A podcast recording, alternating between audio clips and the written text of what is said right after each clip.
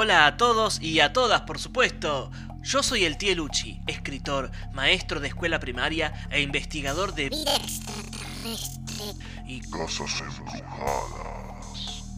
los invito en esta oportunidad a escuchar una historia fascinante de esas que nos harán poner Los pelos de pelos de pelos.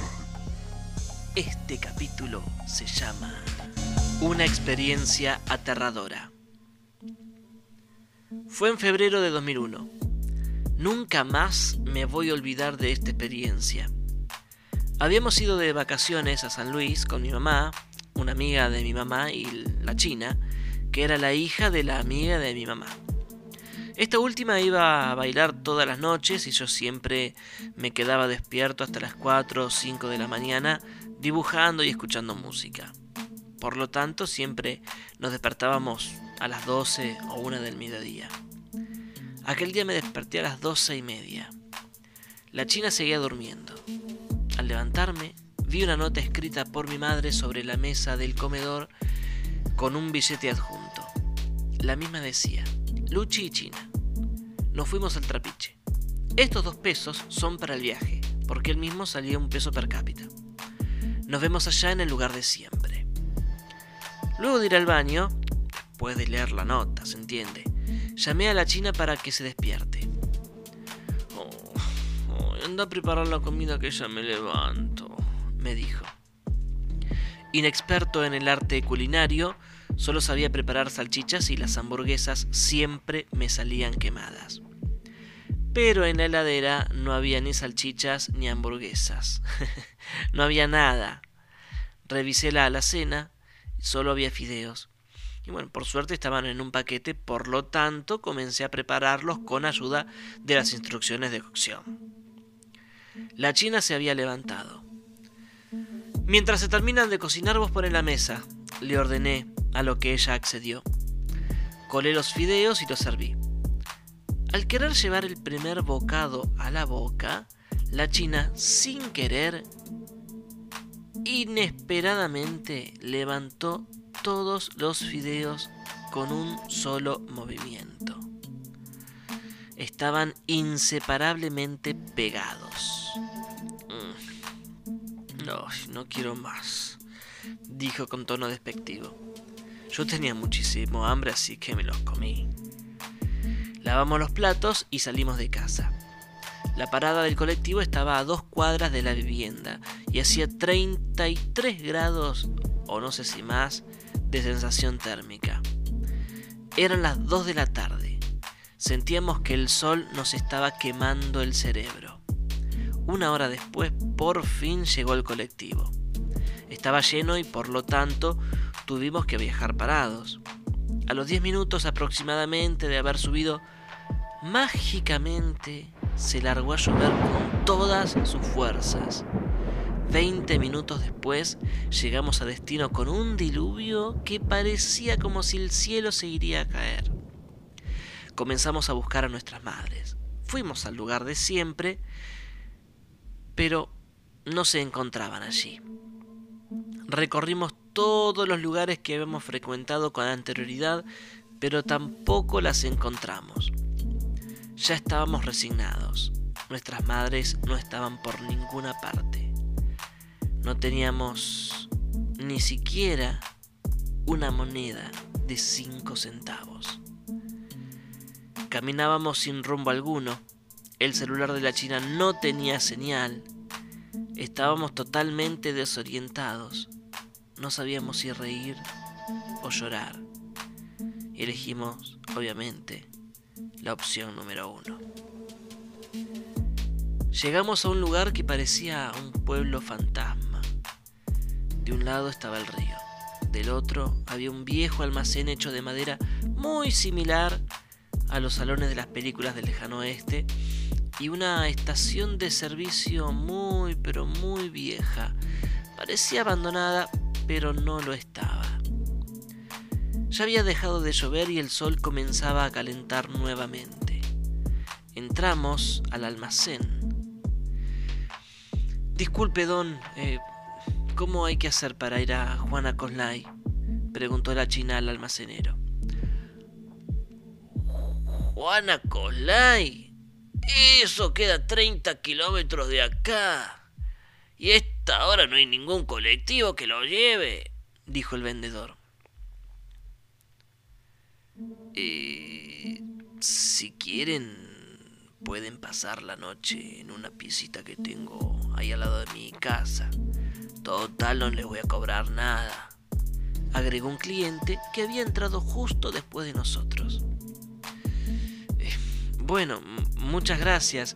El problema es que no tenemos nada de plata para volver a nuestra casa, respondí. No se preocupen que mañana yo les presto dinero. Me cayeron muy bien, dijo el almacenero. Bueno, muchísimas gracias, correspondimos a ambos. Fuimos al cuarto que aquel hombre nos había prestado muy amablemente. En el mismo había dos camas de una plaza, una mesa de luz en el medio y una lámpara de pie. Si a la noche necesitan algo, golpeen la puerta de mi casa que lo voy a estar atendiendo sin ningún problema. Total, tengo que estar despierto porque tengo muchas cosas que hacer. Nos ofreció nuestro amigo. Luego agregó que descansen y nos dejó solos. Todo nos parecía demasiado extraño. Nunca habíamos vivenciado que unas personas hayan sido tan amables con alguien que ni siquiera conocían. La China y yo nos quedamos hablando un largo rato sobre el tema y luego nos dormimos. Sin noción del tiempo me desperté a causa de unos ruidos un tanto extraños. Eran como si alguien o algo estuviera arrastrando los pies. Me puse los pantalones y salí del cuarto. Todavía era de noche. Vi que alguien entraba en la casa de nuestro amigo. Me acerqué a la ventana que estaba pegada a la puerta de su casa para saber de quién se trataba. Simple curiosidad. Esa persona era él. Me dieron ganas de tomar agua, entonces golpeé la puerta para que me atienda. Al abrirse, pude ver con absoluta claridad que ese hombre era un zombie. Mis ojos y mi boca se abrieron más de lo normal. La piel se me erizó y los nervios hicieron que mi brazo izquierdo se levantara para pegarle al engendro en la cara. Consiguiente salí corriendo y entré al cuarto que esa cosa nos había prestado. La china se despertó con mis gritos. ¿Qué pasa? dijo con cara de enojada y medio dormida. Le conté lo que había visto, mas no me creyó. Insistí tanto que decidió ir a investigar, pero con mi presencia golpeamos la puerta de la casa del zombie. Nadie atendía.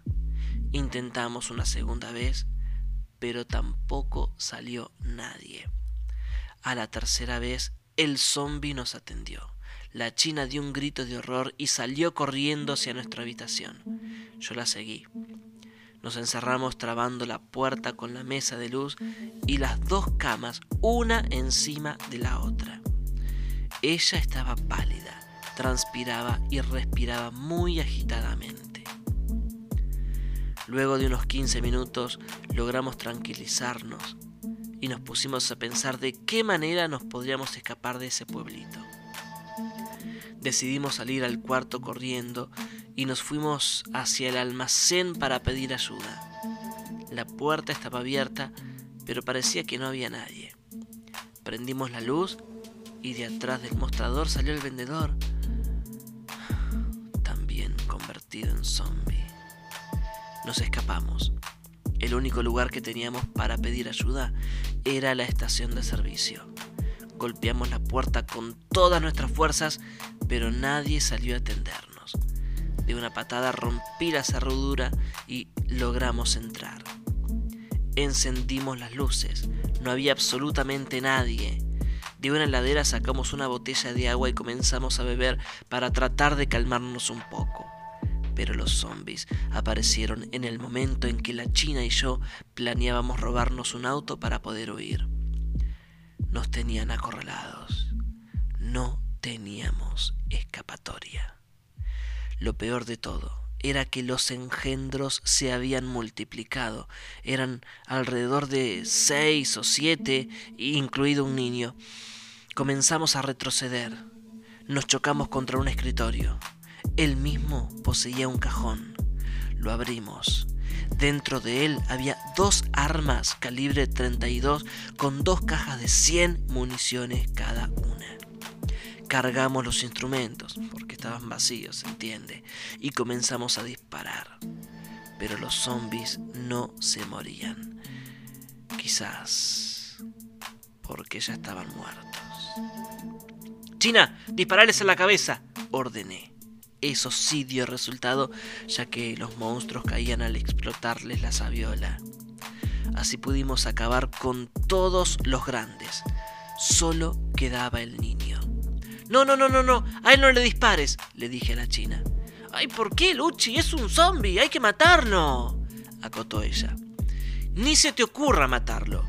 Es un nene, y sean lo que sean, no se merece la muerte. Es una ley. Es mi ley, y me gustaría que la respetes le impuse.